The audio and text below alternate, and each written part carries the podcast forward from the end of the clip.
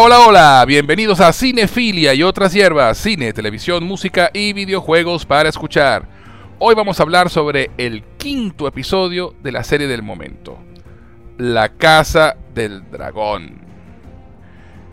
Basada en la novela de George R. R. Martin, Fuego y Sangre, la historia de la Casa del Dragón tiene lugar 200 años antes de los eventos de Juego de Tronos en el apogeo de la Casa Targaryen y 172 años antes del nacimiento de Daenerys. La serie cuenta la historia de origen de esta casa y el desarrollo de un conflicto intrafamiliar conocido como la Danza de Dragones, que deriva de la división de la realeza en dos bandos por la elección del heredero del trono de hierro entre Rhaenyra Targaryen, hija del rey Viserys, y Daemon Targaryen, su tío y hermano del rey. El quinto episodio titulado Iluminamos el Camino fue dirigido por Claire Kilner y el guion fue escrito por Charmaine de Graté. Pero antes de comenzar a hablar del episodio, quiero darle la bienvenida a mi coanfitrión en este viaje por la antigua Westeros, quien cada semana analiza junto conmigo lo que la serie tiene que para darnos. Desde Quito, Ecuador, nos acompaña el crítico más reconocido de los siete reinos, el gran maestre de cinefilia y otras hierbas, Pablo Sánchez Noguera. Bienvenido, hermano. Qué lindo, qué lindo, qué chévere estar acá. Fenómeno, fenómeno, fenómeno. Así es, mi pana, gracias por venir, de verdad. Además, para quienes no lo sepan, Pablo será de gran ayuda en estas reseñas porque a diferencia de mí, él sí que se leyó los libros, el de la canción de Hielo y Fuego, Hielo y Fuego y Sangre nos, lo empezó a leer, no sé, no sé por dónde va. Hasta ahora publicado sobre la canción de Hielo y Fuego, como dije, y podrá darnos algún contexto, referencias o simplemente de ser esos que dicen con desdén. En el libro no era así. Ya nos enteraremos de su opinión porque les informo a quienes no nos conocen aún que nuestra idea siempre ha sido no hablar de la película o serie que discutiremos en el programa hasta estar frente a los micrófonos grabando, así que ni yo sé lo que Pablo opina del episodio ni él sabe lo que opino yo sobre todo de los detalles del episodio. La idea es conversar sobre cada uno de los episodios, dar nuestras opiniones sobre lo visto y, por qué no, especular un poco sobre lo que pueda suceder más adelante en la serie. Pero antes que nada, mi pana, ¿dónde pueden encontrarte en las redes sociales? Arroba Sánchez Noguera, me pueden conseguir en todas mis redes. Y si les gustan los libros clásicos, tengo un canal donde leo libros en YouTube, audiolibros con Pablo, ahí me buscan y me consiguen. Perfecto, ¿y tu TikTok? Arroba Click Spanish para aprender español como lengua extranjera. Si tienen amiguitos que no hablen español, me recomiendan. Eso, eso. Tienes que hablar de tu TikTok, chamo. Ese TikTok ha sido todo un éxito. Oye, vale, ya estamos llegando, ya, ya estamos en 900, nos faltan 100 para el mil. Ahí vamos, poquito a poco. Eso. Muy bien, compadre. Felicidades por eso. Si nos estás escuchando por... Ah, sí, excelente. Y a quien les habla, se me olvidado decirlo, pueden encontrarlo tanto en Twitter como en Instagram como arroba Gus en Jose. G-U-Z en. Si nos están escuchando por Anchor, Apple Podcast, Podcast, Spotify o cualquiera de las plataformas de audio, también pueden encontrarnos en YouTube como Cinefilia y otras hierbas. Si están escuchando por YouTube, no olviden suscribirse, compartirlo por lo menos con dos amigos, dejar un comentario y un like, eso nos ayudará a crecer y encontrar más audiencia. Y les informo a nuestros seguidores que Cinefilia y otras hierbas tiene un Patreon en el cual ofrecemos beneficios adicionales a quienes deciden apoyarnos económicamente. Van a www.patreon.com barra cinefilia y otras hierbas. Adicionalmente, si quieren escribirnos para hacer cualquier comentario, dejarnos un saludo o lo que prefieran, pueden hacerlo al correo y otras hierbas arroba gmail.com. Cinefilia y otras hierbas arroba gmail.com. Comenzamos. Adelante.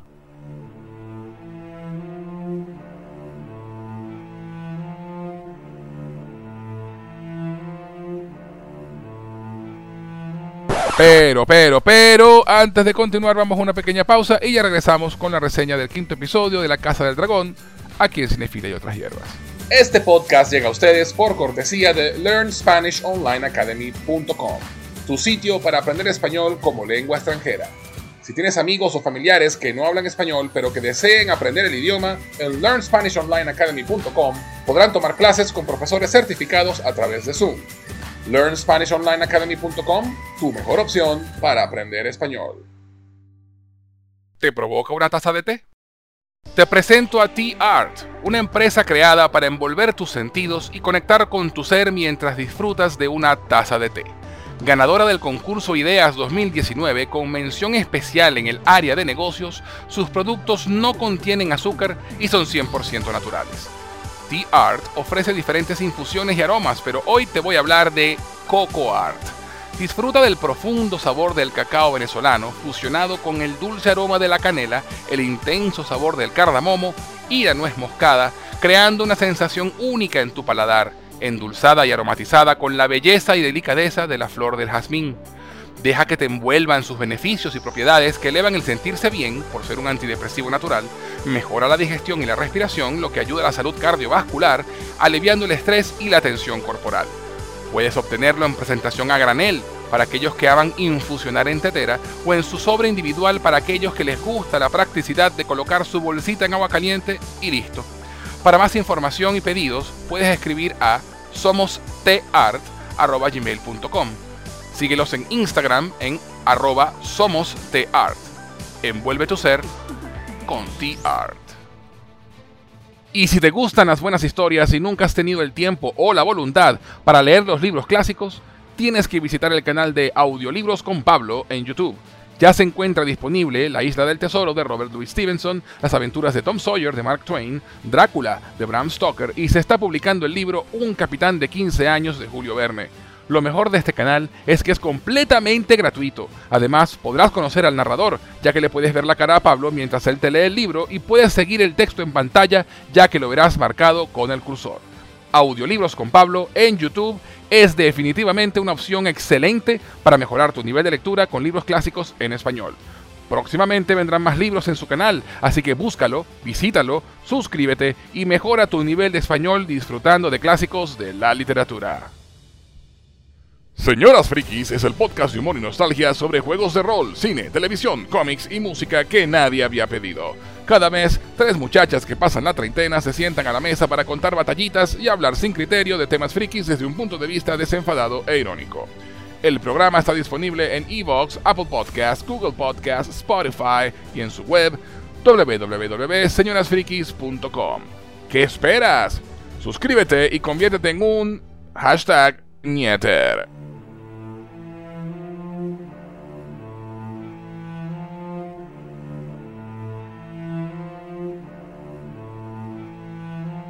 Ya estamos de vuelta en Cinefila y otras hierbas y antes de la pausa estábamos por comenzar a hablar del quinto episodio de La Casa del Dragón con Pablo Sánchez Noguera.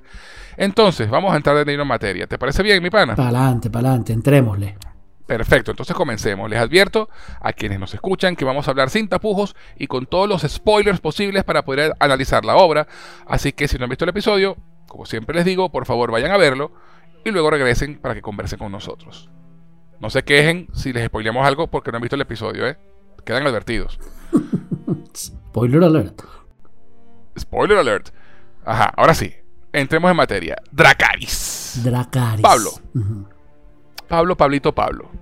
Háblame de este episodio, en líneas generales. Coño, qué bueno. ¿Qué pasó? ¿Qué te pareció? Qué buen episodio, chamo. En serio, qué buen episodio. Tiene absolutamente todo, todo, todo lo que nos gusta de Game of Thrones. Estuvo realmente divertido, intriga política, arreglos entre matrimonios, alianzas, muertes, giros inesperados. Yo me estaba esperando el giro eh, inesperado del final.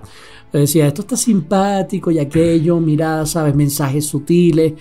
O sea, el, episodio, ojo, y hablando de producción completamente impoluto, o sea, perfecto en ese sentido. No se le vieron ni los dedos al rey, ni, ni café de Starbucks por ningún lado. No, no. Pero más allá de eso. Impoluto. Uh, o sea, lo, lo, lo, lo, chévere de que tiene House of Dragon es que empieza, entre comillas, en el nivel en el que termina Game of Thrones sin llegar a veces ridícula, ¿no? Este, o, sin, llegar a generar esa controversia. Que yo me tripié al final de Game of Thrones, con todo, eh, la, gente es, es, inmamable. Este, eh, en ese aspecto. Yo me acuerdo de una frase que le escuché a Ángel David Revilla, alias Dross, que decía que los peores fanáticos del mundo, la gente más inmamable del planeta, son los fanáticos de Star Wars, pero los de Game of Thrones estuvieron a punto de llegarles. ¿eh? O sea, sí, sí, sí, sí, tal cual. Los de Game of Thrones. Y los de eh, no, y los y, ahorita los de Tolkien con el con la serie de los Anillos del Poder también están, marico, necio. haciendo, haciendo méritos, ¿eh? Okay. Necio, necio. Necio, la gente. Escuchen nuestro, escuchen, escuchen los episodios en los que analizamos la, serie de los Anillos del Poder, este, para que se enteren de qué está pasando por ahí. Okay. Este, con Dios y Acuña. Exacto, pero esa es nueva. en el momento del, Game of Thrones, las últimas dos temporadas, los fanáticos éramos insoportables. Éramos completamente insoportables. Entonces, en general, yo me meto en ese grupo. Yo, yo te, era, te incluyes ahí en esa olla. Yo desde la tercera temporada, pero en el libro no es así. En la segunda, ya, ya estaba. ya estaba yo necio, ¿no? Con, con, con La única que es bastante, cal- la única que está casi calcada al libro es la primera. La ¿verdad? primera, leer el libro es ver la primera temporada, maravillosa. Ya en la segunda empiezan las desviaciones, ya en la tercera es un control de Nintendo de una consola nueva, parkour, o sea, nada que ver con la anterior. Esa- se agarraron esa referencia porque ustedes juegan, ¿oyeron? Ah, Pero no, y lo otro es claro, después de, cuarta, de la cuarta temporada se acabaron los libros también, ¿no? To- ya no había más libros. total, que qué rabia eso. Yo todavía sigo esperando el siguiente libro de, de Jorge Martínez. Pero bueno. Pero bueno, que- que cerrando bueno, ese paréntesis, o sea, en cuestiones de producción y en cuestiones de trama, en cuestiones de presupuesto, en, en- en cosas de, de- de calidad, de cómo Sí. evolucionó la, La serie. factura, la factura. Exacto, la factura de la serie House of Dragon empieza donde terminó la otra. O sea, a Game of Thrones le tomó, por lo menos, yo diría, entre 3 y 4 temporadas llegar al nivel de producción que tiene House of Dragon. Este, Sí. Y lo bueno es que, precisamente basado en el éxito anterior, esta serie está empezando por todo lo alto. Y este capítulo, donde se llega a mitad de temporada, demuestra que, que- que- que tiene las botas puestas. O sea, que, que los guionistas, entre comillas, aprendieron de sus errores en adaptación de lo de la historia anterior y saben cómo es el ritmo y chamo, este capítulo tuvo un ritmo maravilloso, personajes súper interesantes y por supuesto Sí. giros, eh, traiciones, detalles y profecías cumplidas por tu parte, chamo, la reina se va a convertir en una mardita, eso está- ya ahorita está clarísimo, antes estaba medio dubitativo, pero ahorita se nota claro que esa pana viene con todo a dar la pelea. Sí, sí, Entonces, sí. pero sí. en general me gustó Este- muchísimo, ¿tú qué opinas? No, y. No, tal, eh, igual que tú. O sea, lo, lo- lo que yo puedo resumir este capítulo en. Definitivamente a George R. R. Martin no le gustan las bodas. este, o, las, y las, o, las cele- o las celebraciones nupciales de ningún tipo. Porque, claro, esta no es una boda. Era la fiesta. Era una cena que daba inicio a una semana de celebración. Este, pero definitivamente a George R. R. Martin le encanta hacer vainas cuando todo el mundo está reunido en el mismo sitio. Totalmente, cuando la gente baja la guardia y todo está bien. Pero, es, Estamos celebrando y pero vainas. tú sabes que es- eso me puso a mí sobre alerta, pese a que, repito, no me he leído el libro de. Sangre y Fuego. Total- pero- totalmente, es que ya sabemos. Esta, esta celebración se ve muy bonita. Ay, aquí va a pasar una vaina. Esto, esto- esto está demasiado aburrido. Y tú crees que la vaina que pasa es cuando entra la reina vestida de verde y uno le susurra hacia el otro que el color verde significa tal y tal cosa, llamar a tus abanderados para la lucha y no sé qué. Y uno entiende, Sí, sí, ah, sí. ese es el giro. Yo me dije por dentro, nah, esa es la finta cuando te van a meter el coñazo. O sea, yo estaba preparado. ¿viste? Eso, eso, Eh, eso. Ese es el amague, que tú dices que crees que este fue el golpe y lo esquivé. No, papá, aquí tiene que venir un giro duro. Y cuando pasa lo Sí. que pasa, que me imagino que hablaremos de eso un poquito más adelante, tú dices, ah, aquí Claro. fue, aquí fue. Bueno, vamos entonces a hablar del episodio, eh, digamos que segmento por segmento, ¿no?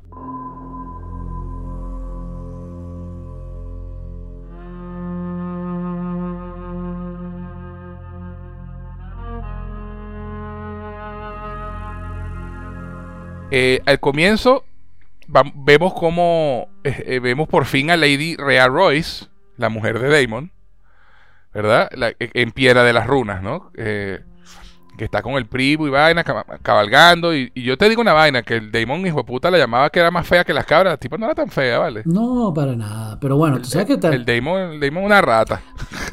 también coño, es un Targaryen, ya esos tipos son, ra- Sí, sí, son sí. racistas, se casan con los primos. Entonces, Sí, sí.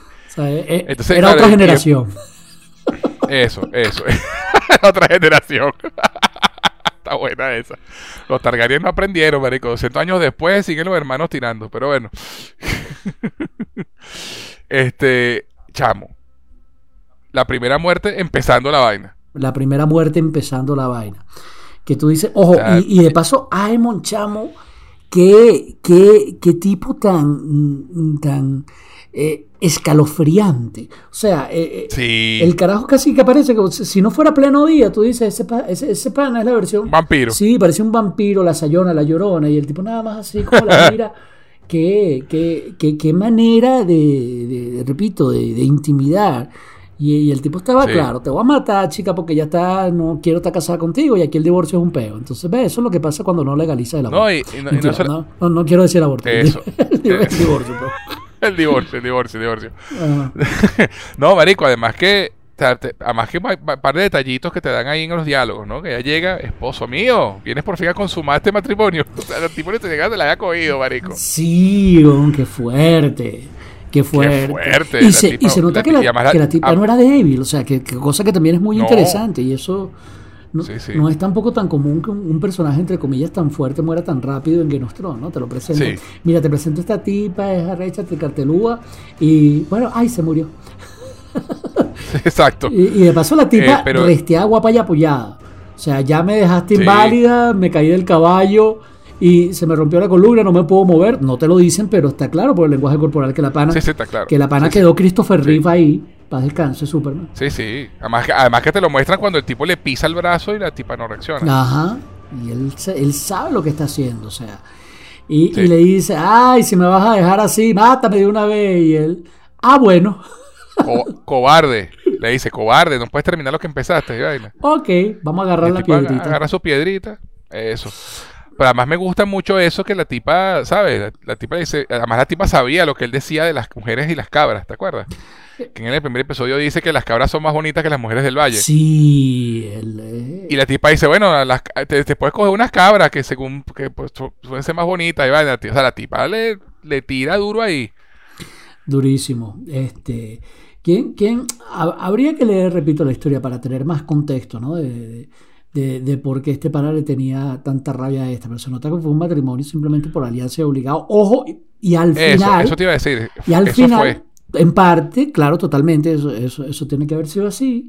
Pero al final también del capítulo es cuando eh, esto termina de tener sentido. Cuando este pana, ojo, que Hereda, to- hereda todas las tierras y toda la vaina. que la lógica te lo dice, por supuesto, pero bueno, a veces, a veces uno como, como espectador necesita un poquito más de explicaciones y el tipo te lo dice. Mira, y ahora entonces todo lo que era de ella es mío. ¿Cómo hacemos? Y, y eso, y eso, no, y eso te explica también por qué no se la cogía. Para no preñarla. Para no Porque si ten- la preñaba, tenía un heredero y no, para si la preñaba, el, el hijo heredaba todo y no él. Y él, dice al primo, como no, no tuvimos hijos, así que todo es mío. Y tú le ves al primo la cara de frustrachera que no es normal. Oh, sí. Ay, me gusta esa palabra, frustrachera. Oye, CC Copyright Eric saliendo, ¿viste? Pero sí, empezamos, empezamos con esa, con esa escena y tú dices, ok, Ok, eh. este capítulo viene con todo. Eh, Si así empezamos, no te quiero decir lo que viene para el final. Pero de pana, sí, bueno, tremenda nada. escena de apertura del capítulo. Sí, a- además que también, o sea, eh, matar a la mujer resolvía esos do- eh, dos problemas. Uno, el, te- el- el tema de la herencia de las tierras. Y segundo, que cada vez que el rey se peleaba con él, lo mandaba para la casa con su esposa. Tremenda. sí. ¿Sabes? Cada vez que peleaba, mira, vete con tu mujer para allá para el valle, ya de joder. ¿Sabes? Anda a Entonces, coger como- cabra o a cogerte a tu. a tu-. A tu esposa, lo que sea. Entonces, claro, ya no hay mu- muerto el perro, acabó la rabia, pues. Sí, estuvo fuerte. Sí, estuvo muy fuerte. Pero bueno, este, luego entonces vamos a esta zona que se llama Marcaderiva, Driftmark, que es donde está la fortaleza de María Alta, que es donde, donde vive Corlys Velaryon. Velaryon. ¿no? Y vemos que el rey Viserys y su nueva mano, Lionel Strong, consejero de los edictos, y creo que fue una muy buena elección de mano del rey, debo decir, eh, organizan el matrimonio entre Rhaenyra y Ser Laenor, ¿no? Ya- Rhaenyra había aceptado su destino, mira, me tengo que casar con este pana, plomo. El rey votó a, a Otto, que era la condición que le puso la hija, chévere. Y eso apacigua la ira de Lord Corlys Valarion. Pero fíjate tú que, que, que Corlys le hace el feo al rey, ¿no? Ajá. Y, y el rey. El- Y, ojo, y no solo, no solo le hace el feo de que le dice que él venga a mí. De que no recibirlo. él. Sí, o sea, es una cuestión Eso. de el orgullo. y manda la, y manda la, y manda Lady, y manda Lady Lena, que era la carajita que tenía 12 años un par de capítulos atrás, que ya, ya es una tarajaya, a recibirlo. Total. Y forzándolo que, mira, ve a, veme- ve a buscarme a mí a mi salón del trono. O sea, el tipo vino a jalarme bola para casar a su hija con mi hijo. Ok, de pinga, pero que me la jale completa. O sea, es una cuestión de Eso. estoy ofendido, tiene que redimirse el rey. Y todavía el consejero le dice, pero, Pero- mira, la vaina tampoco, ya viniste para acá nada más que para eso, coño, que el tipo no venga. Y, el, y, y, y, y mira, y este, y este momento es súper revelador, Joe, porque te dice directamente, ya Viserys estás hediondo a, a, a Tauto. Ya este dicho está hediondo. Eh, yo- Te he dicho, estás hediondo a muerto durísimo, porque el tipo, el Viserys prácticamente dice, ay, me voy a morir, ya no me queda nada para morir, me deja la vaina, coño, sí, voy a caminar hasta o sea, allá. Viserys doesn't give a fuck, marico. De hecho, está así que ya me sabe mierda todo, paso de todo. O sea, ya, vamos a salir, vamos a salir de esta vaina, ¿sabes? El tipo ya. Ay, ya, over ya para qué, deja la huevona, ahí esta, sí, esta marique- esta mariquera, esta formalidad de que, que el rey, la vaina, ya, ya, yo quiero arreglar este peo ya. directo.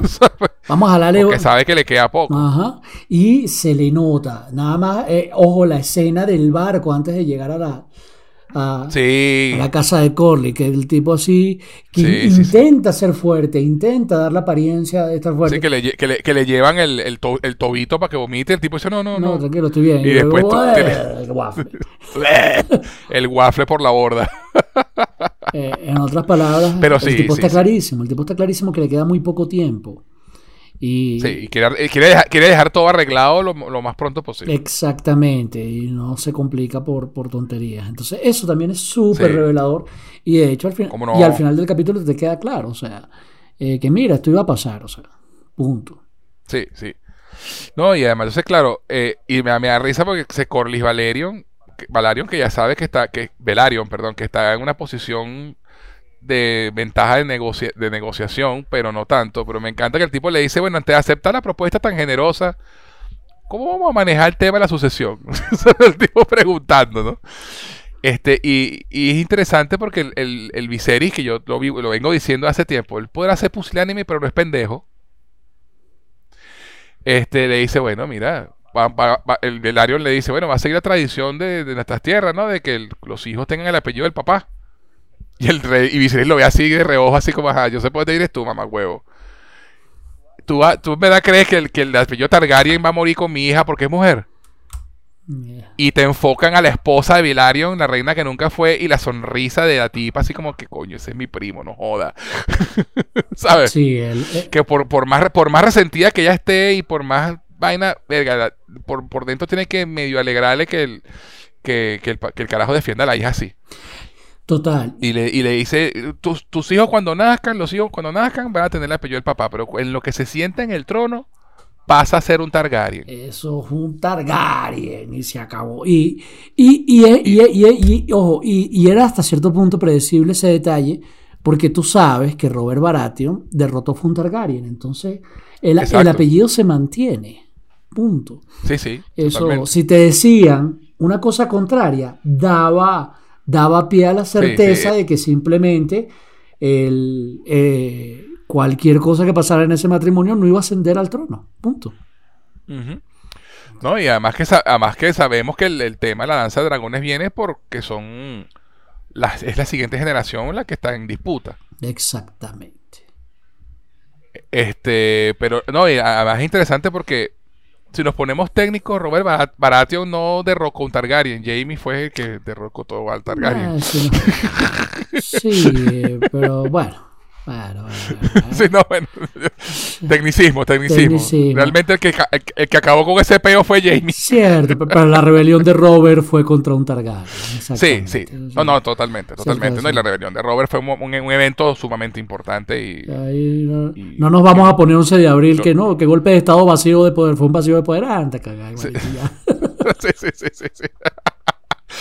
Entonces es interesante. eh, además, Velaryon, por supuesto, él, él hizo su jugada, pero el rey le, le- le puso, le, le puso, lo puso en jaque y el tipo dijo, no, eh, puedo aceptar ese compromiso. Sí, el tipo dijo, está bien, está bien, está bien, igualito va a ser mi sangre. El carajo sabe Eso. que tampoco, que tampoco la podía forzar tanto. Mira, qué bueno el cilantro, pero no tanto, ni tan calvo ni con dos pelucas. Eso. Y además, fíjate, el rey enfermo empieza a toser la vaina y Velaryon te busca una silla. No. O sea, el tipo marico, o sea, Vi- Viserys aquí estaba, no joda. No me voy a sentar en una silla con... No. Guapeando hasta el final. Joda. Y el tipo, sí. Sí, chamo. guapeando hasta el final. A mí me gusta mucho, a mí me gusta mucho este personaje de Viserys, o sea, todo y lo patético que es, pero es que el actor lo hace tan bien, weón. Sabes que al principio le te- yo le tenía cierta idea, pero han sabido construirlo a, a un punto de que se gana tu simpatía, ¿no? Este, Sí, o sea, sí, sí. Es como te digo, él es- puede ser débil, puede ser pusilánime, pero no es pendejo. Sí, o sea, eh, eh, es un tipo que se preparó para ser rey y que no permitió que el reino se perdiera en sus manos. Es cierto que no enfrentó ninguna guerra. Ojo, y que está Esa escena es muy arrecha. muy- Esa escena es muy es arrecha. muy bueno cierto. eso, ¿no? Cuando el tipo pregunta por su legado. No pasará como uno de los grandes reyes ever, pero es un tipo que hizo lo que tenía que hacer y, y- y- y lo mejor que pudo. Sí. Y eso no se le niega, ¿eh? Fue un tipo que no le tenía miedo. Mantuvo el reino en paz. Mantuvo el reino en paz. Y, O sea, y- y que conocía el peso de la corona, ¿no? O sea, es, sí, chamo, sobre todo es eso. un, es un carajo. O sea, no fue Robert Baratheon, que fue un borracho que se murió celebrando e ignorando sus responsabilidades de rey. Es a lo que me refiero, ¿no? No. Pese a que, Sí, sí, pese sí, a que. Robert impulsaba mucho más fuerza y mantenía el reino unificado, pero era un tipo mucho más viva la pepa, por ponértelo, y ni hablar de, de los que vinieron después, ¿no? Y ni hablar de los que estaba antes, el, el, Sí, rey loco. El rey loco. El rey loco. Exactamente, o sea, y es cuando tú te das cuenta que Viserys es un tipo educado para reinar, que ejerció su poder, que le echó bola y que muestra el peso de ser un gobernante y se preparó para eso. O sea, al, al- al final tú, te- tú- tú- es imposible prácticamente no tener cierta empatía con el personaje. Y el actor, como bien Sí. dices, se la luce. Cuando el tipo está desnudo y tú le ves la espalda y la enfermedad. No sé qué, enfermedad Uf, qué enfermedad tiene el pobre pana, chamo. Una mezcla de lepra con... El tipo, está nec- el, tipo, eh, yo- el tipo está necrótico, o sea, el carajo tiene múltiples cortadas por el trono, que es lo que te han ido mostrando desde el primer episodio, y se está pudriendo, pues, ¿sabes? El tipo sencillamente, las heridas se infectan y no hay forma de, de pararlo. Pues fíjate que tiene el brazo necrótico, o sea, todo mu- casi muerto el brazo. Total. Perdió dos dedos y vaina, o sea, eh, simplemente está lleno de infecciones por todos lados. Este, y, y lo otro es que esa escena, de, eh, ya, que, ya que la tocamos, vam- vamos a hablar de esa escena, de él hablando de sobre su legado, ¿no? Y con, justamente con, con, su, con, la mano, con la mano del rey, con su, con su mano. Y él dice eso, o sea, yo no conquisté tierras, no tuve victorias en, en batalla, ¿qué dejé? Y el tipo le dice algo muy arrecho, dice, ¿no prefiere haber reinado en paz que, que, que hagan canciones sobre ti? ¿Sabes? Ese es un legado también arrecho. Total, y es, y es- y es una reflexión muy grande sobre el poder, ¿oíste? Sí, sí, sí, totalmente. Eh, eh, Porque dice, coño, eh, mantuvo el reino en paz y, y todo estuvo en orden y, y prosperidad. Y bueno, pero de eso no se van a hacer canciones que se escuchen dentro de 100 años. chamo, pero a y- quién le importa las canciones. ¿Sabes? Es cuestión de que. Exacto. Eso sí, ¿no? Te, te recuerda un poquito la cuestión de que te imaginas vivir en Suiza y perderte esto y ves esos mil memes de las vainas que pasan en Latinoamérica y dices, no, que eso por allá es muy aburrido. Y tú a veces, un- uno ha pasado a veces por unas cuantas cosas que, y unas cuantas aventuras que tú dices, yo podría aburrirme durante algunos años. ¿no? Sí, ¿verdad? Yo, sí, sí, sí. Sería aburrirse también que tiene, tiene lo suyo. Totalmente. Vi- Tiene su encanto. Que Viserys fue, Viserys fue un reino aburrido. Mira, pero eh, la- el aburrimiento tiene sus ventajas, ¿no? Entonces, Sí, pero y, no, y además, de- y al final, y al final de cuentas, fue, termina, va a terminar siendo un rey que trató de cambiar las cosas al final. sí. Trató de, poniendo a su hija como heredera. Y, Y, y manteniéndose fir- y manteniéndose firme en ese concepto en contra de todo el mundo. y, y que lo hizo. O sea, R- Rhaenyra sigue siendo la, la, Por eso, por eso, pero por eso. Es un tipo Que bien esa- que interesante. claro, pero eso sí, y eso va a derivar en el conflicto que va a venir ahora, pues e- esa, esa, esa- esa- esas ganas de cambiar las cosas. Y siempre pasa con la gente que intenta cambiar las cosas. Hay una resistencia tan arrecha que termina siendo, eh, termina generando conflictos, pues. Sí. O sea, eso es eh, una analogía un poco jalada de los pelos, pero no tanto, es Kennedy, JFK. Cuéntame más. O sea, el, el tipo eh, llegó al, al poder en Estados Unidos en un momento donde estaba a punto de reventar Vietnam, había un peo arrecho de, se- de segregación, este, y el carajo intentó cambiar las cosas. El tipo trató, trató de, de hacer, eh, de, de parar el peo, el conflicto que estaba, en, que estaba armándose en Vietnam, regresar las tropas. El tipo trató de Ah. sacar a las vacas, sacar- aca- acabar con la Guerra Fría. El tipo, el tipo trató de cambiar las cosas. Sí. Y la resistencia, y la resistencia de todo lo que tenía alrededor terminaron asesinándolo.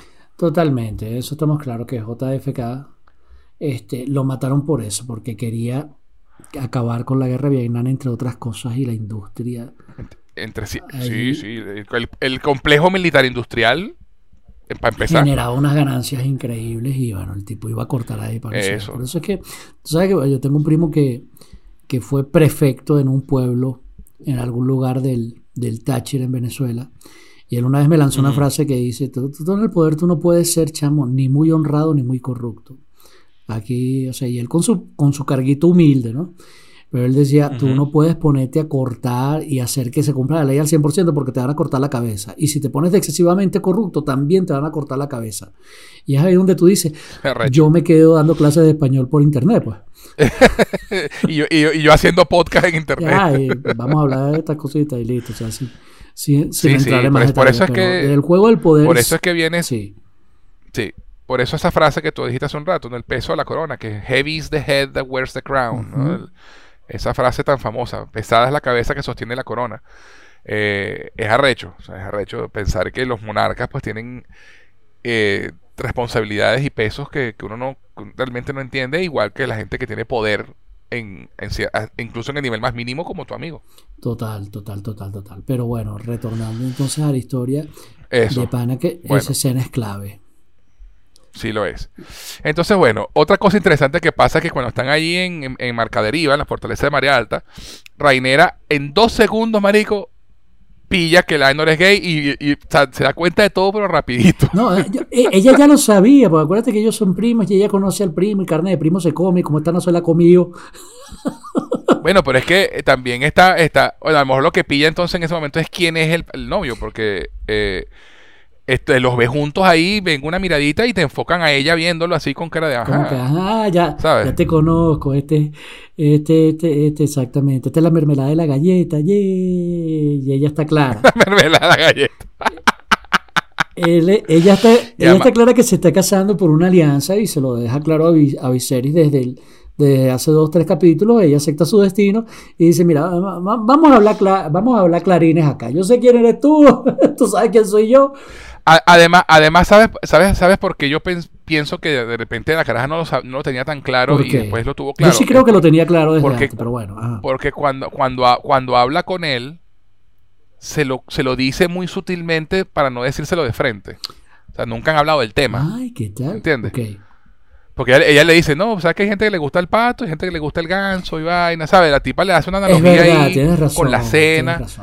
Y, y él le dice, a mí, no, a, mí me, a mí no me gusta el ganso, pero a ti te puede gustar el ganso. Entonces, bueno, a quien que coma lo que quiera, ¿sabes? O sea, la tipa se lo dice de forma muy sutil. Sí. Entonces eso me hace pensar que, que de pronto la caraja no estaba segura o no estaba clara hasta ese momento en que ve la mirada entre, entre Joffrey, Jeffrey, creo que se llama el novio del tipo, y él, y Leonard. Yo creo, yo, yo creo que yo sigo pensando que sí lo sabía desde, desde hace mucho tiempo, porque también es un secreto a voces, ¿oíste? Hasta la, la mamá también le, le dice a Corley, ay, tú sabes cuál es la verdadera naturaleza de él. Y el papá, marico, nunca subestimes el poder de la negación. Total. Tipo, ay, No, eso se le va a pasar. eso es una etapa. Sí, una etapa, ya te cuento, Chirolí. Además que le dice, no hay nada más, no, no hay nada más sabroso que cogerse una mujer, le dice el tipo y todo. Lindita.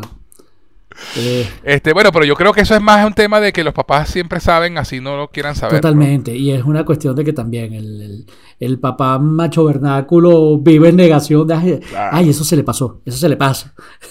una cosa así, mira. Sí, sí, además que además que, que además se da risa porque ¿dónde, dónde está Leonor con Reinera? No, están paseando por la playa y se los ve. ¿Ah? ¿Ah? ¿Ah? Como sí, los- como que sí. ¿Ves que hay algo ahí?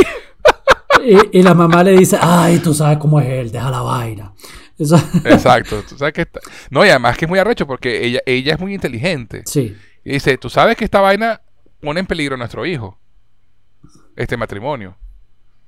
Porque eh, cuando el rey muera y ella ascienda al trono, va a haber resistencia. sí, Y va- y va- esto va a ser una guerra. Y eso va a poner en peligro a nuestro hijo y a, los, y a nuestros nietos. Ujú. O sea, no, ella no estaba tan contenta con la, con la, con la idea.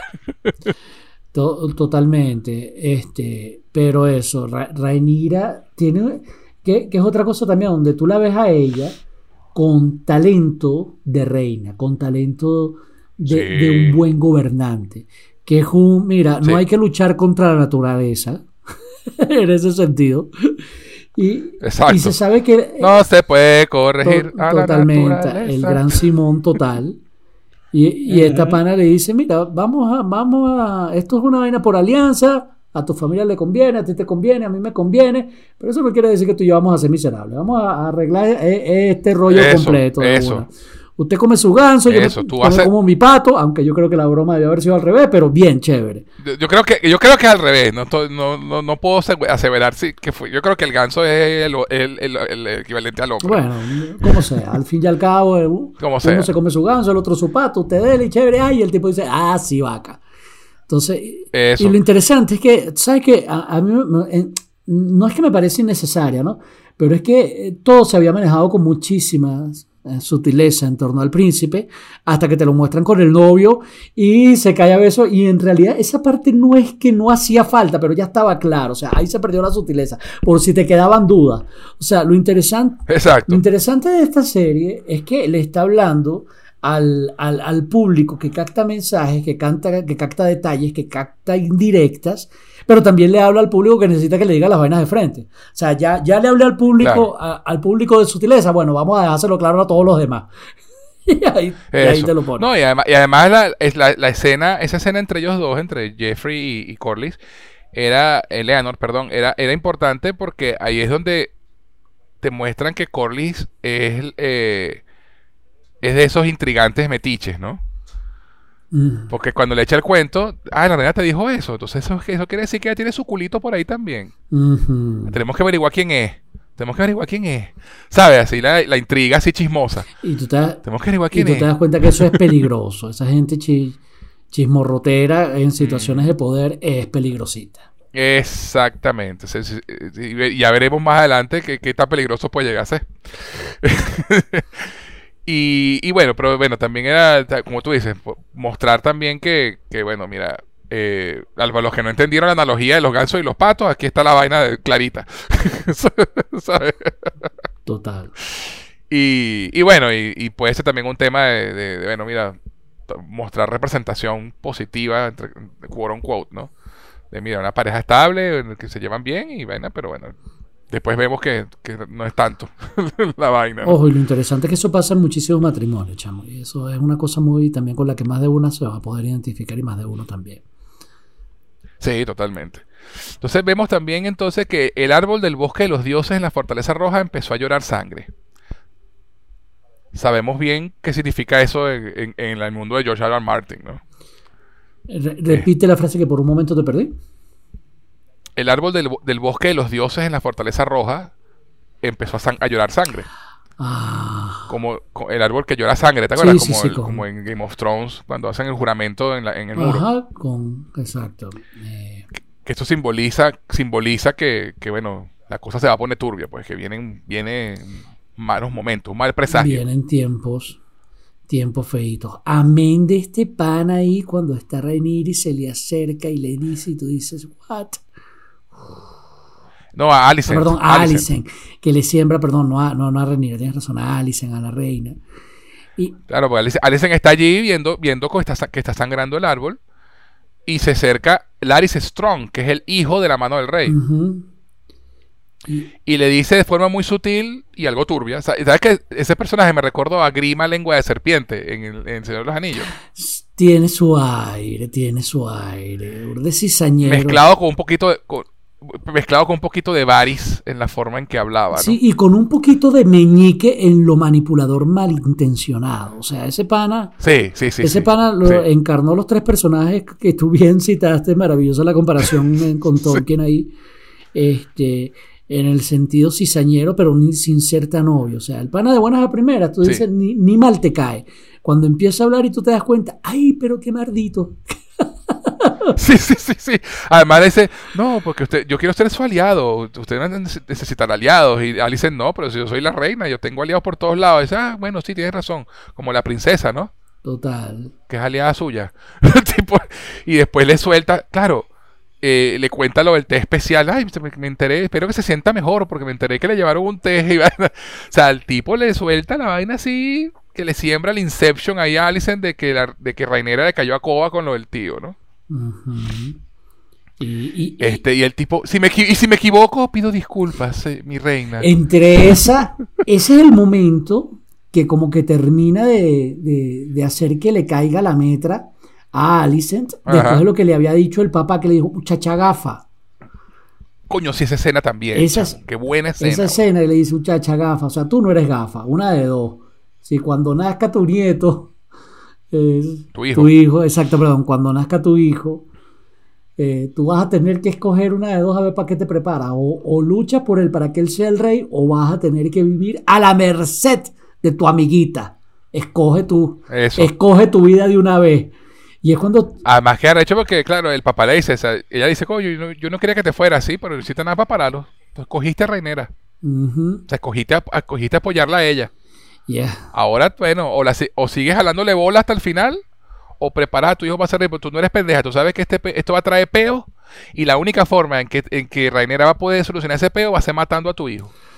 Y es cuando la pana dice, o sea, tú te das cuenta de la ingenuidad de Alicent, que en este momento la Mm. perdió. O sea, el, el punto, a ella le terminó de caer la metra con este, Con lo que le dijo la- con Laris, con con Laris, lo que le dijo este- con Laris con lo Strong. que le dijo Laris, exacto. Y tú sabes que tomó su decisión al final del capítulo cuando aparece con el vestido verde.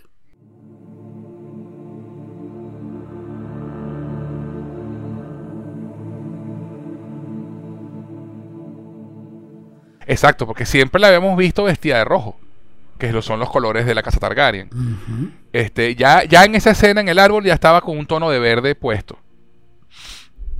Este, pero, la- pero, la- pero estaba sola, pues. La declaración, la- la declaración de intenciones viene en la fiesta. Eh, además de que, bueno, o sea, lo otro es que. Eh, eh, yo- eh, de hecho, quería hacer una aclaratoria aquí, porque yo había, yo había una aclaratoria, a la aclara- aclaratoria no, un, un inciso. Yo siempre predije que, que Alicent iba a ser antagonista Es verdad. Pero, por- pero porque me daba la, la- la- la- la idea de que era ambiciosa y, y- y podía mostrar su naturaleza luego. Lo que me doy cuenta es que tenía razón, pero no por las razones que yo creía. Eh, O sea, Alicent va a ser villana por víctima, dentro de todo, víctima de las circunstancias. sí, eh, por, ojo, por amor, por defensa de su hijo. Eso. Y, eso. y no hay que subestimar ese motivo, porque al fin y al cabo así empezó Cersei. con la quien yo la comparé en el primer episodio.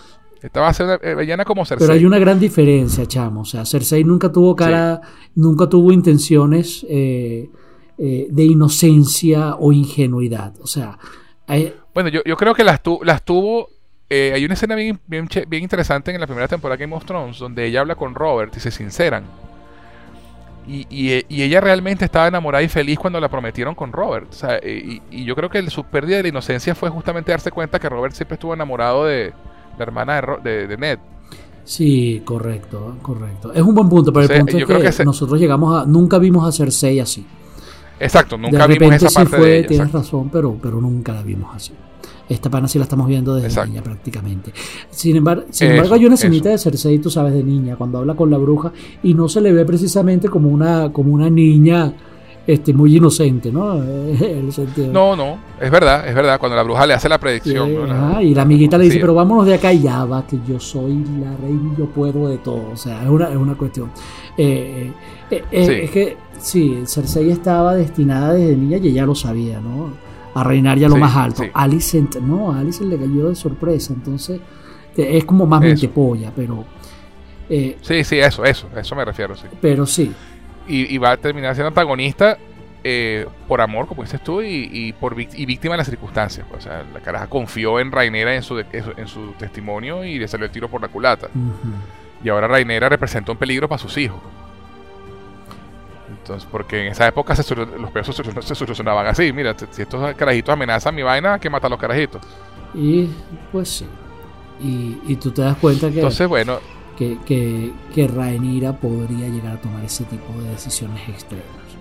No, eso, eso. no, con- no de buenas a primeras, pero, pero es una tipa que no le tiembla el pulso para hacer lo que tiene que hacer. Es- esa se ha educado, Eso, es hija de su papá que se ha educado para gobernar. Y de repente con más guáremo, eso, más impulso y menos premeditación, ¿no? Men- men- menos pensar exacto. en la paz y más en lo que le conviene. Y de hecho, y eso es lo que va a ocurrir en el futuro, estoy seguro, simplemente por los, Seguramente. por sí. los tiros que vienen. Seguramente. Otra escena interesante y muy importante en, la, en el capítulo, cuando regresan eh, Rainera y el rey Viserys de, de Marcaderiva, hay una escena entre Cercol y Rainera, donde Cercol se le declara, ¿no? Donde Cer- Cercol le dice, mira, o sea, mi amor, mamita, este, vamos, vamos, vamos a fugarnos tú y yo. Ay, sí, qué, qué- qué bello el pana. Ojo, y entre comillas, Además- tú te das cuenta de que, oye, este pana no se puede con la honradez de este rollo. O sea, Sí, sí, es, es- Sí. es una cosa simpática, porque estos días está, está, eh, hablando de los memes, pero tú sabes que uno de los fenómenos sabrosos de ver este tipo de series, sobre todo, eh, y, y pasaba con Game of Thrones, por supuesto, era ver los memes justo después del Claro. capítulo. Y, y había Sí, uno que decía que el, el Sir Cole hizo en cuatro episodios lo que Sir Jordan Mormon no pudo en diez temporadas.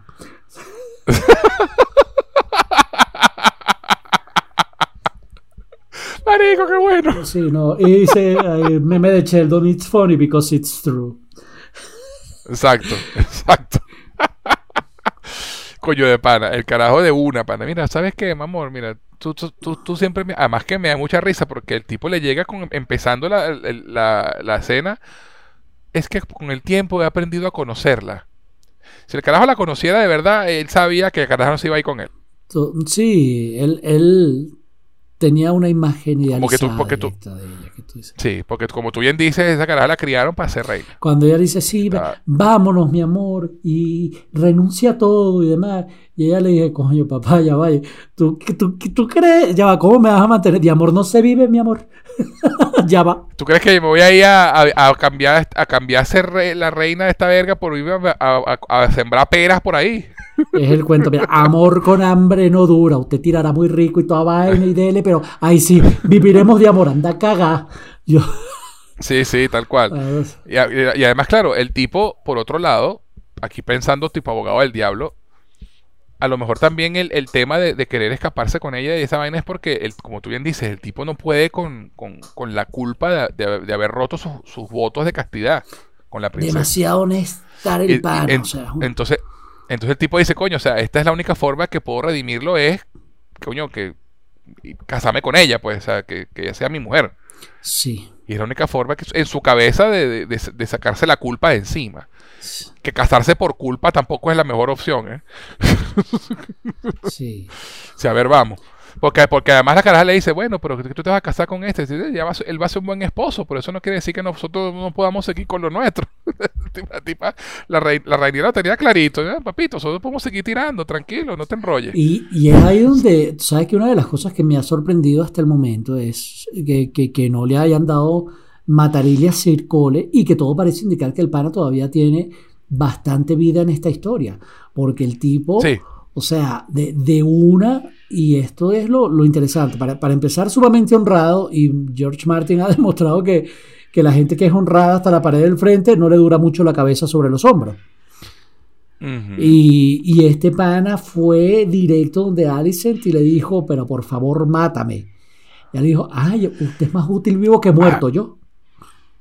Sí, no, es que además es- es- es- a mí muchas veces le cera porque Alicent lo manda a llamar para preguntarle, para preguntarle qué sabía sobre Reinera y el tío. O sea, la cara, la, la caraja fue por plata y terminó con oro. O sea, sí, en serio, qué, qué momentazo, qué maravilla, qué diálogo. Y es donde tú te das cuenta de que este pana tiene un papel muy interesante todavía dentro de la serie. Y más con lo que pasa al final de la que boda. es eso. Bueno, el tipo fue clave, o sea, Eso, ¿no? totalmente. Y- el- el- exacto. No, y lo que te digo, el carajo, no solamente R. R. R. Martin tiene ese esa vaina con la gente que es extremadamente honrada, que o, o no le dura mucho la cabeza sobre los hombros o son increíblemente manipulables. Sí, este- esta es la parte de lo de lo manipulable. Ojo, y tú te das cuenta de lo peligrosa que es Alicent de una vez. Porque si al caso vamos, si eres una persona de mentalidad cortoplacista, tú te dices, nada, voy a denunciar esto de una vez, que se sepa, y entre comillas, escoñeto a, a Rhaenyra. Pero La persona verdaderamente peligrosa, eh, muy, muy Don Corleone, es, es la persona que jura paz. Y dice, aquí no va a pasar nada Hasta que nada le pasará a Fredo mientras te vi a mi madre. Exactamente. y sí. Yo creo que es eso. Ella que mientras el rey esté vivo, yo me voy a quedar tranquilita. Cuando el viejo se muera, ahí es que voy a empezar yo mi jugada. Exactamente. Y, o, o, a lo Marlon Brando que dijo necesito que Michael regrese y si le cae un rayo, voy a culpar a gente acá, pero mientras tanto habrá paz. Entonces, exacto, renuncio, renuncio a vengarme. Y por debajo, pero, pero no renuncio a que mis hijos me vengan una vez que yo me muera en esta vaina. Ya se murió papá de pinga, ya lo podemos matar a todos. O sea, es una cosa. además, que Don Corleone es muy sutil. Él dice: No seré yo quien rompa la paz que, hemos pactado aquí. Maravillosa, en serio. Entonces, ¿qué, quiere decir con esto? Oye, que, que Alicent está, sabe que a veces la mejor. La, e, e, esa frase, la venganza es un plato que se. Está jugando ajedrez se está jugando La venganza es un plato que se, que, se sirve frío. Y si vas con la, con la metáfora del ajedrez, con la comparación, chamona, eh, una de las grandes características de Kasparov, que para mí es el mejor campeón de toda la historia del ajedrez, es que el tipo nunca, nunca lanzaba la estocada final hasta preparar el set perfecto. Entonces, esto eh, eh, vale muchísimo, vale muchísimo la comparación y siempre ha sido, ¿no? El ajedrez con el juego del poder. Tú nunca te lanzas a un ataque fulminante hasta que todas las piezas están en posición, pese a que parece que puedes atacar. Si existe, si existe la más mínima posibilidad de que escapen de tu ataque, tú todavía necesitas preparar el set. Y eso es lo que parece que está haciendo Alicent. Y lo que eh, evidentemente hizo con, con Circole. Eso. Tal cual. Además, claro, el, el, la tipa le dice, no, yo quiero saber, porque yo confío mucho en Rainera, pero... Y el tipo cree, sí, sí, yo fui, fui yo, fui yo, el tipo sale. yo me la cogí, fui yo. ¿Qué? Chavo, o sea, el no aguantaba la culpa, pobre carajo, chamo, o sea, de pana. Dijo, máteme porque yo no me quiero matar porque, Eso, lo único que le pido es que no me vaya a castrar, máteme. Máteme una vez. Estoy deshonrado y, es lo que tú dices, la caraja dijo, mm, mm, este tipo me vale más vivo que muerto. Y esa gente a la que ya no le importa su propia vida y que está despechado de paso, chamo, gente peligrosa. Mm. Que oh, cualquiera que nos esté escuchando y que haya tenido un, ex o una ex eh, despechadísimo, sabe lo peligroso que eso puede llegar a ser. exactamente, exactamente. Entonces, bueno. Esto, esto, esto, una maravilla de episodio a nivel de guion hasta este punto, porque todo esto prepara el terreno para el resto del episodio, que es la celebración, ¿no? Una cena que daría comienzo a las festividades nupciales.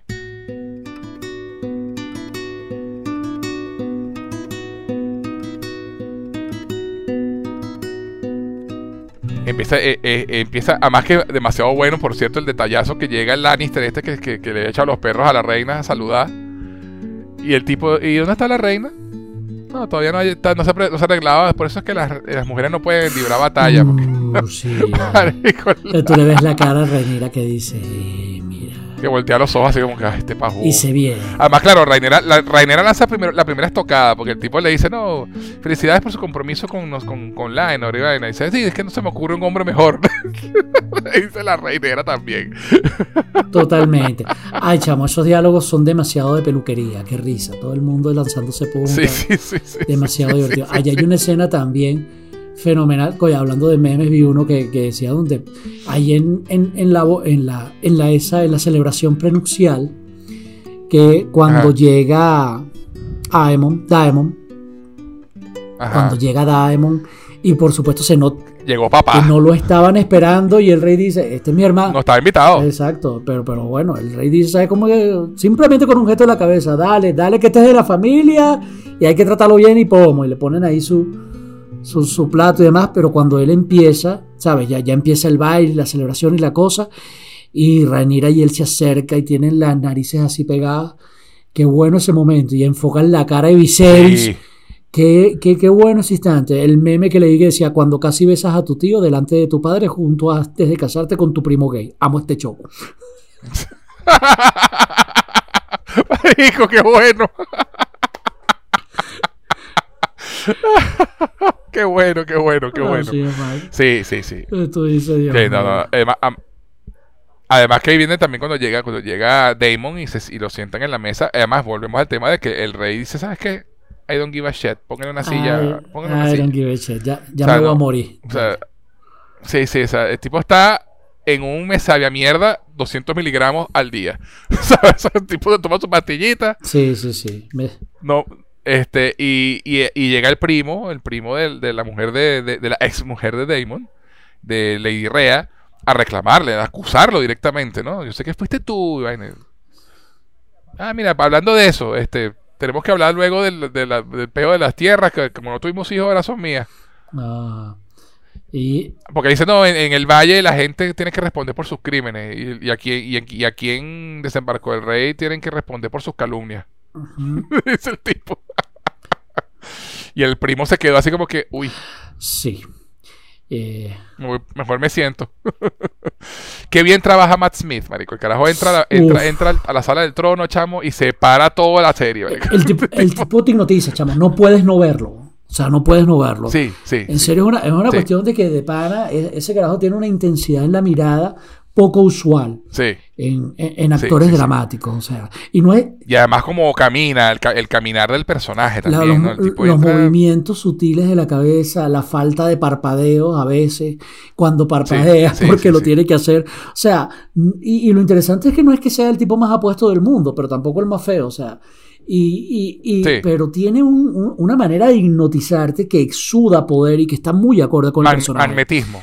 Sí. Tiene magnetismo. Sí, tiene un magnetismo realmente inexplicable y que tú ves poco. O sea, se- el tipo se destaca. Es bien, bien, bien, bien, bien bueno su trabajo. Para que, que fuerte Sí, y interesante. Sí. Sí. Y bueno, entonces pasa eso que tú comentas, ¿no? Reinera baila con él y además me encanta que ellos hablan en Valerio y, y, y ya, pues, o sea, mierda quien esté por seis ser que conversan. Y esa escena de dices, ay, entonces, weón, ¿tú qué, qué, qué, qué vas a hacer? ¿No quieres que me case? Según tú, el matrimonio es un vaina de conveniencia de poder y vaina. Pues bueno, tú tienes tu arma, ¿no? Bueno, mata a los guardias reales y llévame de aquí, nos casamos y vivimos en Roca Dragón. Chamo, Dale, sí, pues. fuerte ese, ese diálogo. Y el tipo se queda así como que eh, eh, va a ser que no. Sí, pero, pero en ningún momento tú le ves careponchado, ¿no? O sea, es un tipo que. No, no. eh, tú sabes, yo, yo tendría miedo de jugar póker con ese pano. El coño nunca sabe lo que está pensando. Coño, sí. tiene una cara de póker increíble. Sí, sí, sí. O sea, por lo Sí, menos sí. en- Totalmente. en el trabajo. Él se tiene que, que- que preparar, tiene que ser estresante, ¿viste? El tra- la, la preparación de, de ese para, porque me da calofrío. Sí, sí, sí, tal cual, marico, tal cual. Y entonces, este, viene el momento este que, que comentamos hace un rato, que Alicent llega tarde, obviamente intencionalmente, para que todo el mundo la viera llegar, después que llegaran todos los invitados, para que le vieran llegar vestida de verde. ¿Qué, cuál, es el significado de eso? El color de la señal de la casa Hightower para un llamado a las armas. Que obviamente te lo, te, te lo explica, te lo explican eh, para que lo entiendas, porque lo dice Laris, Laris Strong, se lo comenta a alguien. Dice, los colores de la casa Hightower cuando quieren eh, de- levantar los estandartes de guerra es el verde. Cuando quieren llamar a sus ¿Qué color- qué abanderados, exactamente. Eso. Que es el color de la casa, que es el color de la casa, de la casa Hightower, el verde. Y claro, que ella llegara a, una fie- a la, fiesta de la boda Targaryen vestida de verde y no de oro, de rojo con dorado, eh, ya era una declaración de intenciones fuerte. Al punto que el rey, de, una vez más, se queda mudo cuando la ve por, por eso. Sí, pero, Porque no porque llegó en ese momento, sino por- porque la ve vestida así. pero como él ya se toma su pastilla diaria de mesavia, mesavia Eso. Exacto. Le dice el de al lado, ¿qué estaba diciendo yo? No, que la unión de las dos casas. Ah, sí, sí. La unión de las dos casas. Ay, dale, dale, dale. Y es cuando llegamos, digamos, al, al- al clima. ¿Tú crees por un momento? Tú, sa- tú sabes que la boda, chamo, hasta ese momento, la boda ha tenido... Algo va a pasar. Tú, tú- tú sabes desde el primer momento, hay una celebración, hay una boda, todos están felices, el capítulo se ha estado desarrollando simplemente con puntas. Oye, aquí hace falta, porque eh, si te das cuenta, no ha habido violencia física en todo el episodio hasta este instante. Eh, o sea, Sí, no la... Y ya se está acabando el capítulo y sigue sin haber violencia física. Y tú sabes que un capítulo de, de la serie eh, Game of Thrones, y en este caso House of the Dragon, no es un capítulo Ujú. si no hay por lo menos una coñacita. Así, ah, No, y, y sabemos, y sabemos por experiencia que siempre que hay una, una fiesta, una boda, un cumpleaños, una vaina, algo pasa. chamo, sí, este, eh, gracias a George Martin ahora yo quiero que mis cumpleaños pasen desapercibidos. No, yo no celebro un coño. sí, sí, sí, sí, sí, sí, sí. Yo, yo te digo una vaina, yo tengo que organizar una O sea, fiesta y ese pana está invitado. No, no, no, una, una vaina aquí, nos vamos para un parque, una librería, no, no, no hace nada. Eso, eso, eso, eso, eso es como irte de viaje con, con Lansbury. Oye, total, oh, sí, o, o, o a- No, donde esa mujer se meta, asesinan a alguien, fijo. Total, oye, esa referencia. Chamo, botaste la cédula, pero durísimo. Totalmente, O sea, totalmente. Lo siento, lo siento. Tengo mis añitos. La reportera del Esa crimen, cédula, pana. pero sacó petróleo. Yo iba- Pero mira, tú la entendiste, así que tú tampoco te salvas. No, totalmente, pero es que yo soy mayor que tú y eso. Papá, yo tengo menos pelo que tú, yo estoy clarísimo. Es fácil, o sea, le estás hablando al que te entiende esa referencia. Maravillosa, maravillosa. Irte de viaje con Angela Lansbury.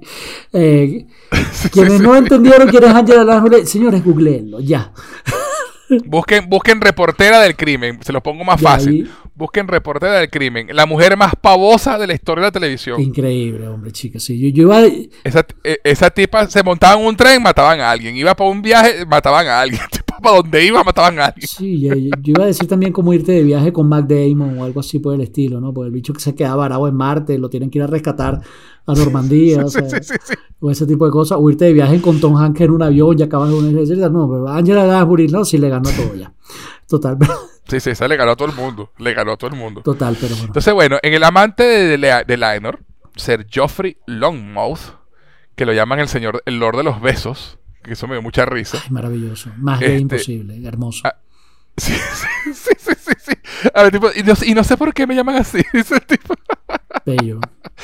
Y el tipo, el tipo se da cuenta, obviamente, con las, entre las miradas entre Rainera y, y, y Cercol, agarra rapidito la vaina. Este es el tipo. Y el carajo como no se puede quedar quieto, porque como yo te dije fuera, fuera de aire, el tipo llega a ser salido y metido al mismo tiempo. Lo que te comentaba yo en aquel momento, que el léxico venezolano es tan maravilloso que salió y metido significan lo mismo. Tú sabes que, que- que difícil es hablar el español. Yo que doy clase a, los- a los gringos como lengua extranjera, ¿por qué salir y metido es al mismo tiempo? Tú, eh, no entremos en detalle. ¿Cómo te lo ¿Cómo te explico? explico? ¿Cómo te lo explico? En Venezuela. Total, que el, el carajo salió por, por, por, por chismoso y metido por porque, coño, por meterse en el peo no tiene que meterse donde nadie lo llamó. Es que, es que es- a, a mí lo. oh, oh, y, lo- Verga. y lo interesante es que eh, existen gente dentro de ese tipo de círculos en la vida real. O sea, es un personaje con el que es muy fácil identificarse. Porque tú conoces en serio gente así, que se mueve en círculos así, que tiene esos superpoderes. Este se acuesta con aquel. Mira cómo mira esta vaina. Yo, yo tengo Sí, más de un sí, amigo sí. así, pana. En serio, en serio. Créeme. Son maravillosos. Sí, sí, es que esta- aquí, aquí hay algo. Totalmente. Y el carajo, claro, no, se queda quieto con la información, sino que va y se le acerca a hacer call, que ya está bastante Esta alterado. es la que se lo amachuca. Voy a hablar Sí, con él esta- porque este esta es es como la- yo. eh, Además que es el, el, el- la palabra que utilizan en inglés. Este es su paramour, Paramore. ¿no? Que, que- paramour, que es como decir su amado, su enamorado. ¿no? Eh, es más o menos la traducción de la palabra, que a mí siempre en inglés esa palabra me pareció bien- una palabra bonita para referirse a, a- a la otra persona, ¿no? A tu pareja. Ok. Paramore. Este, y entonces el carajo se le acerca. Coño, tú y yo somos la otra, estamos claros, ¿verdad? Papito. Vamos a protegernos. Tú y yo somos la otra. La otra. Ya. Va- va- vamos a protegernos y así protegemos el secreto de nuestros amores. Ajá. Pero, pero básicamente también le está diciendo, si tú, ya yo sé tu secreto, así que mosca con lo que hace. Y es cuando este tipo al honestar se le sube todo. Y puff, viene lo que tenía que venir. Además que, eso, además que claro, se le sube todo y además es saber otra persona que sabe mi deshonra. ¿no? Que, tam- eh, que también es, que es el peo más grande que él tiene en la cabeza. Y es donde entra, repito, la cuestión de lo peligrosa que puede ser la gente que ya está, entre comillas, que no le importa morir. ¿Sabes qué? Me sabe. Eso, Me sabe. eso, o sea, me sabe, ya lo, sa- ya lo sabe. sabe Alicent. no- y si no me han matado y no me van a matar, no quiero que lo sepa más nadie. Y eso se arregla matándote a ti. Y de pronto, además que el, la escena es un pelo confusa, ¿no? Este, porque Sí. están todos bailando y de pronto se, se, se, se, se re- el poco gente está, empieza a moverse. Yo por un momento pensé que había entrado gente de afuera invadiendo el castillo. O sea, es un pelo confusa en, en nivel de dirección en ese momento. Sí, y nota, ojo, Eh, con toda la intención, con toda la intención es la confusión, por supuesto, para generar mayor intriga en el espectador. Y también se nota, chamo, la debilidad de Viserys. Eso jamás habría pasado Sí. en una corte con Robert Baratheon. Nunca. Robert habría sencillamente Stop in the name of your king. Sí, O sea, sí, hubiera pegado tres gritos y se acaba ese pedo. En mi, en mi mente resonaron esas palabras de, de Robert Baratheon cuando la montaña y Sir Gregor. Ajá, en el torneo. Ajá. En el La torneo. montaña y The Hound. Y él exactamente empiezan a darse golpes y el rey los para en seco. Aquí no se van a matar, no frente a mí. Exacto. Y- y es ¿Qué, perso- qué personaje, Robert? totalmente Robert con, con todo borracho, etcétera y demás, pero, pero hacía lo que tenía que hacer en el momento de mantener la paz en el reino. Pero Viserys es un tipo Tal cual. estratega, pero no de fuerza. Y entonces él, No. él más bien, Además de que, además, además de que está enfermo y está débil totalmente. El físicamente. tipo ¿no? más bien como que se asoma, ay, qué ladilla, qué está pasando en ese pedo. Qué- ay. No, y además justamente en ese momento el tipo se altera por lo que está pasando y empieza a toser sangre. Ajá, cosa que también te, También, te muestran. te dice clarísimo que te este pana muestran. Y Alicent se que y, y la, re- la- la reacción de Alicent a mí me intriga en el momento, porque la caraja básicamente se queda parada viendo. Tú sabes que hay una parte de mí que me, me pregunto, ¿será que Alicent lo mandó a decir mátalo? Porque pareciera, ¿oíste? Puede ser, puede ser, por eso, que yo- por eso te lo pregunto. Porque hay, hay un momento en que muestra- te muestran a Alicent durante toda la cena con cara de culo, empezando por ahí. Después, después la tipa se va por un lado y se, y se acerca el hermano de Otto a, a hablar con ella y básicamente le dice, bueno, tú sabes que estamos de tu lado. Ujú. ¿no? Empiezan a, como a, a- empiezan a formarse los partidos ya la, la- a, a coger- a gente a coger bandos, ¿no? Sí. Este y la reacción de ella cuando se cuando revienta el peo, o sea, la tipa ni se, se queda como paralizada o no sé si en shock o simplemente disfrutando del espectáculo con cara de póker. Pareciera, pareciera, pareciera que hasta lo hubiera planificado por momentos. De pana que Pa- pareciera, podría, podría pensarse, no, no se puede asegurar nada, pero no lo sabemos con certeza, pero, no sabes, pues, no sabes. pero el punto es que no sería incoherente para nada. O sea, Eso. Y se arma esa coñazo, que es Cole cayéndole a coñazo a Joffrey, pero a coñazo hacía lo Jon Snow contra, contra este carajo. Ay, la madre, se me, se me acaba de ir el nombre.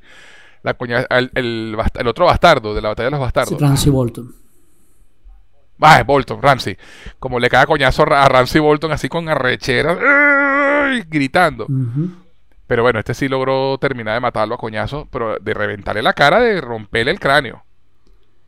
Y, y al final, tú sabes que también es una cosa entre comillas poco común en la serie, pero que te muestren al novio del príncipe tan desfigurado como le quedó, así como por completo, ¿sabes? La cara tan grotesca. No es, no es algo que suele exhibirse tanto en esta serie, pero que también está hecho con intencionalidad para crearte impacto, ¿no? Para dejarte en Claro, shock. Cuando shock. le ves la cara y tú ves que el tipo, pero lo volvió ñoña, es un porque también está la cuestión que, que, que- que no lo has dicho, ¿no? Pero de, de la homofobia de este pana, exacto. Y no, no- no es- no es- Sí. no es que quiera caer, pero, pero, pero, pero es un punto de que yo soy un pecador, tú eres un pecador, y él lo ve así, circole, y no hay peor Sí. castigador que aquel que ha cometido un pecado. Entonces, pues Sí. la cuestión de la proyección, ¿no? Mis propias inseguridades en ti, o sea, y de paso yo no voy a hacer Totalmente. yo me siento ya sucio y eh, quiero acabar con mi vida y como no me la dan y no voy a atentar contra mí, pues atento contra ti, así entre comillas, haciendo justicia. ¿No? Y, Entonces, qué fuerte, eso, o sea, eso, de al es una, es una serie que te revela fuerte. mucho, ¿no? De, de la sociedad en donde estás parado. Sí, sí. Este, ¿no? Y, y, y, y bueno, obviamente, eh, Laenor pierde los papeles y se muestra abiertamente, ¿sabes? Era su, su novio, pues, era su pareja. Total. Y, y yo- y- y yo creo que es ese justamente esa reacción del de Laenor que todo el mundo ve que pasa, lo que acelera el, el- la boda, ¿no? Ujú. Este, dice, mira, vamos a casar estos dos de una vez para evitar más controversia. Directo. Y dice, Y es muy, y es muy fuerte todo lo que pasa después, porque tú ves, uno, a Laenor y a, y a Rhaenyra casándose, Rhaenyra despeinada, con las lágrimas, así a, a lo animé, el- la lagrimita en el borde del ojo, viendo a Laenor destrozado, con la sangre de su novio encima, casándose con ella. Ella completamente empática, sintiendo el dolor del carajo, sin poder hacer más nada porque tiene que cumplir su deber. Y, y de paso eh, termina la ceremonia Viserys que se y el rey se cae. ¡Pum! Y te hacen esa, y te hacen esa toma final de la rata bebiendo la sangre de, de Joffrey todavía del piso. Y, o sea, ¿sabes? Nada sutil. La escena, ese detalle final, es ese detalle final del ratón bebiendo la sangre era completamente innecesario, pero qué bien hecho, chamo. Qué manera de decir, ¿sabes qué? Con la sangre fresca todavía y con esta muerte, del, la muerte de la felicidad del príncipe, es que empieza este matrimonio. Tú sabes que este pana tiene dos cosas, sus días contados por, por un lado y más nunca vuelve a ser feliz. Así es fácil. Sí, sí, sí. Lionel, dices tú. Sí, el. No, sí, Col, sí Corley. Lionel, claro, Lionel. Este, sí, y lo, y, lo, y lo otro que sucede en juxtaposición a la, a la boda es que Kristen Cole dice, bueno, ya, ahora sí, aquí fue. Ya con esto ya no tengo más remedio. Voy al árbol de los al, al arbolito a, a, hacerme seppuku y me voy a suicidar. Pero Alicent lo para. Y le dice. Alicent tiene un, Alicent tiene un nuevo aliado. Alicent tiene un, un, un eh, manipulado, pero es un aliado. Primero, amante rechazado el, y entonces, bueno, mira, ahora estoy en contra de Reinera, pues. Uh -huh. Voy a, me, me, me, alío con la reina. Y, es lo que tú decías, este, este, este personaje, perdón, para cerrar la idea, este personaje de Creston Cole, yo me imaginé que iba a ser importante porque le estaban dando mucho peso en los primeros capítulos. Sí. sí. Y... Entonces, no, no podían matarlo sin más. Podían, pero parecía, daba la impresión de que había más ahí con el personaje de lo que parecía. Sí. Y qué manera de terminar el capítulo, chamo. O sea, de pana. Sí. De pana de los mejores capítulos de la serie hasta ahora. Si no, sí, yo, yo, bueno, yo creo que es mi favorito. Yo creo que yo creo que hasta ahora ha sido mi favorito. Probablemente también es el mío, ¿viste? No, no me he sentado a pensar demasiado sobre eso, pero creo que sí, es el que más me ha gustado hasta ahora, es el que tuvo de todo, sobre todo por la cuestión de la, la preparación. Este, no, no tuvo grandes escenas de dragones y no hacen falta. O sea. no, que no tienen que salir todos los episodios, además son muy además caros. Son muy caros, exactamente. Pero de pana, muy, muy, muy. Muy bien. Me lo tripié. No, y yo, y yo, insisto, este, a nosotros nos están reservando para los últimos episodios algo arrecho a nivel de efectos especiales. No, eso está clarísimo. Eso, eso, eso bueno. Eso, eh, bueno, eh, eh, es bastante lógica esa suponer eso. Y, y por sí. otro lado, chamo, no sé, ya lo que viene para el próximo capítulo, no sé si te enteraste, ya el, el próximo sí. capítulo tendrá un salto de 10 años y ya los actores, de diez, de ya los actores son diferentes. Cambian. Sí, señor. Van a cambiar a la Reinera, van a cambiar a, la, a, a Alicent. Y lo otro que me sorprendió saber del siguiente episodio es que Viserys sigue vivo. Cosa que uno no se esperaba por el final de este. Uh -huh. Pero me imagino, si Entonces, en este lució como lució, tú te imaginas. ¿Cómo va a ser en el próximo sí, chamo? El bicho va a ser Nabona. No sé, si, si viste Breaking Bad, el, el viejo este, la campanita. ¿sí? Sí, sí, eh, eso, el viejo de la campanita. Sí, sí, sí, sí, sí, sí. Pero es que tiene sentido que siga vivo porque este, este conflicto entre las familias involucra, va a involucrar a sus hijos. Uh -huh. Y hasta que no muera el viejo, no, Alice no va a, mover, no, va, no, va, no va a hacer nada. Uh -huh. Porque primero es el rey su esposo y es la, y la, y la, y la y su hija. O sea, hasta que no muera el viejo no puede hacer nada realmente. Ni los enemigos del rey pueden hacer nada porque sigue siendo el rey, pues. Sí. Más allá de intentar matar a, a, a, a Rainera en, en, dado caso o algo así. Entonces, es, es, ver qué va a pasar con sus hijos, porque claro, los hijos, ya va a pasar 10 años, los hijos de Allison ya están en edad de, de, de, de a ver para dónde van.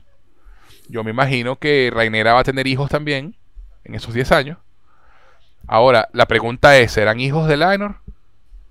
Eh, eh, eh, ya veremos. y si no son de Laenor, ¿a quién se está pegando la reina? Sí, porque Circolio, olvídate. Ese ya, ese ya dijo, yo seré puta, pero con honor. Eso. Tú quieres que sea, ¿cómo fue que le dice? Tú quieres que sea tu prostituta. Una vez le dice el tipo cuando la tipa le propone seguir tirando. Sí, no sé. Ahí hecho. falta la cancioncita esta que tuvo de moda hace unos años. ¿Y el anillo para cuándo? Eso, eso. Pero bueno. Entonces, eh, va a ser interesante. Va a ser interesante el siguiente episodio porque ese salto temporal genera un cambio fuerte en el status quo de la serie. Sí. Pero bueno, amanecerá y veremos, chamo, ya. Eso, eso. Pero de verdad, chamo, qué buen episodio. Qué buen episodio. Qué, Qué buen episodio. De los mejores de la serie, de pana que sí. De los sí, más señor. divertidos. Sí, señor.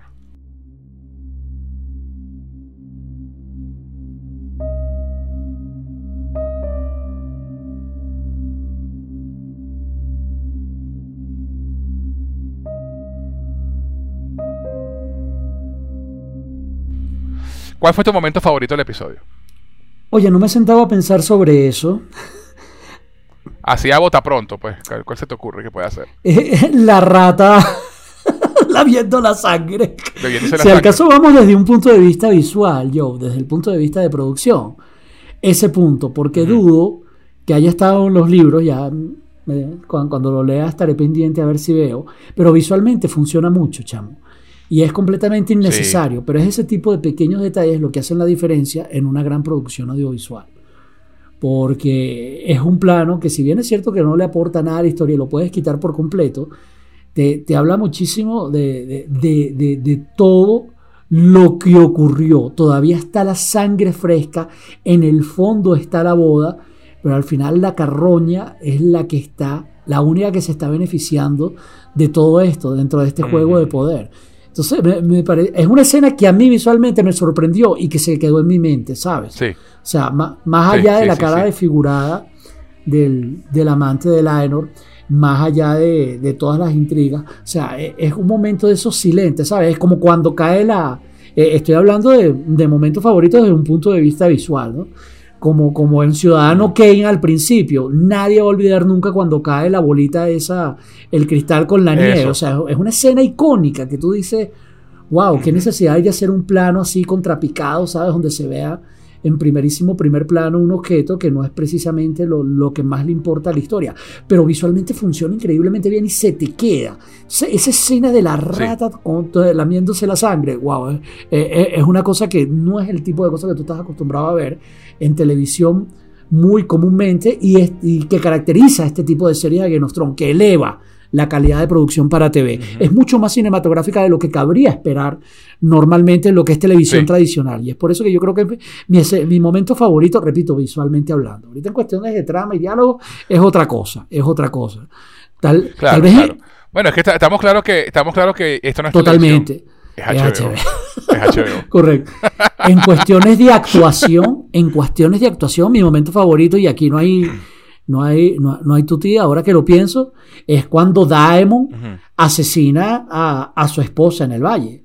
El tipo no tiene una sola palabra de diálogo y sin embargo es capaz de transmitirte de todo con su lenguaje corporal y con su mirada. Eso, tú tienes que ser muy buen actor para lograr esa vaina. O sea, no, cual, no cualquiera puede lograrte esos, e, esos efectos. Y ese momento también, desde el punto de vista actoral, es una maravilla. Y no sé, ¿cuáles fueron tus momentos favoritos? Muy bien. ¿O cuál es tu momento favorito? mi, momento mi momento favorito del episodio es la escena de Viserys reflexionando sobre su legado. Interesante. Me gusta muchísimo ese momento. Además que está como vulnerable, desnudo, en la, eh, eh, metido en la bañera esa, hablando con la mano del rey. El tipo está como reflexionando sobre su vida. Y, y, me parece muy interesante lo que habla, lo que dice sobre el poder y sobre la, idea que uno tiene de lo que uno deja atrás, ¿no? Que, que a veces uno se, se, puede quedar como pegado con la idea de cómo me van a recordar. Cuando al final de cuentas, mira, ¿qué importa cómo te recuerden, no? ¿Sabes? Este, realmente importa tanto que te recuerden de cierta forma o de otra forma. O sea, has vivido tu vida bien, has hecho lo que tenido que hacer, ¿sabes? Esa idea de vivir sin arrepentimiento, ¿no? Y, me parece súper interesante eso. Y, la escena, insisto, a mí el actor que hace de Viserys me parece fantástico. Y, es un momento de vulnerabilidad muy arrecho que tiene el personaje. Y me gusta mucho la escena. mucho, mucho, mucho la escena. Y es un momento que, por el que tarde o temprano todos pensamos, ¿no? ¿Cómo me van a recordar? Sí. sí ¿Qué estoy haciendo con mi vida, pa? Este. Sí, sí, sí, sí. Me gusta muchísimo esa escena. Este, y a nivel visual, estoy de acuerdo contigo con la rata de la sangre en el piso. O sea, esa, toma final del episodio es así como que. Uh, uh, Ahí lo dijeron, lo dijeron todo en dos segundos. En serio que sí, tremenda. Tremenda escena.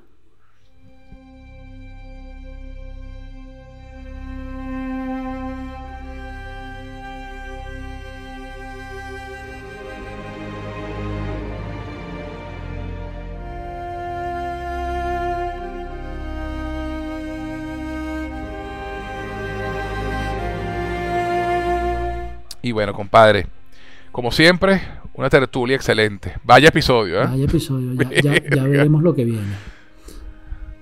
Gracias por acompañarme una semana más. A ti por la invitación, chamo, siempre es un gusto hablar contigo y más sobre esta serie. Ahora sí, este programa ha llegado a su fin. Pero antes de irnos, Pablo, de nuevo, ¿dónde podemos encontrarte en las redes sociales? Arroba Sánchez Noguera en todas mis redes. Si les gustan los audiolibros, las historias clásicas, busquen audiolibros con Pablo en YouTube y síganme. Y si tienen amiguitos que quieran aprender español como lengua extranjera, arroba Click Spanish en TikTok. Perfecto. Y a quien les habla pueden encontrarlo tanto en Twitter como en Instagram como arroba Gus en Jose, G-U-Z en Jose. Adicionalmente, si quieren escribirnos para hacer cualquier comentario, dejarnos un saludo o lo que prefieran, pueden hacerlo al correo cinefilia y otras hierbas arroba gmail.com cinefilia y otras hierbas arroba gmail.com Bueno hermano, nos vemos la semana que viene para conversar sobre el sexto episodio, en el- como ya dijimos, habrá un salto temporal de 10 años y que lleva por título La princesa y la reina. Interesante, ¿no? Uh, Catfight. y en el que Miguel Sapochnik regresa a la silla de director. Miguel Sapochnik es el- uno de los mejores directores que ha tenido la serie. Fue el que dirigió, entre otros episodios, la Batalla de los Bastardos del, del Game of Thrones. Y muchos de los episodios icónicos de Game of Thrones, sobre todo de la temporada 4 o 5 para acá, él, él los dirigió. Y Ay, él, es chamo. show, él, él es showrunner de, de esta serie, de House of the Dragon. Y dirigió el, el primer episodio y vuelve a dirigir este. Y el, el sexto y el séptimo los dirige él. Entonces, bueno, a esperar que, que- a ver con qué nos vienen con este salto temporal de 10 años, cómo están los hijos de Alicent y los futuros hijos de Rhaenyra. Y cómo está Viserys en particular también, porque sabemos que está vivo. Entonces, ya veremos. Ya veremos. Veremos. Gracias por acompañarme, mi pana. Valar Morgulis. Balardo Jerez. Y a todos ustedes, mis cinéfilos, suerte y caseta hípica. No olviden comentar, compartir y suscribirse a nuestro podcast para que sean de los primeros en escuchar las reseñas episodio a episodio de La Casa del Dragón. Antes de irnos, quiero recordarles que no pueden perderse la reseña del quinto episodio del Señor de los Anillos, Los Anillos de Poder, la próxima semana, y la de los tres primeros episodios de la nueva serie de Star Wars, Andor, muy pronto. Aquí en Cinefilia y otras hierbas, les habló José Enrique Guzmán. Hasta la próxima.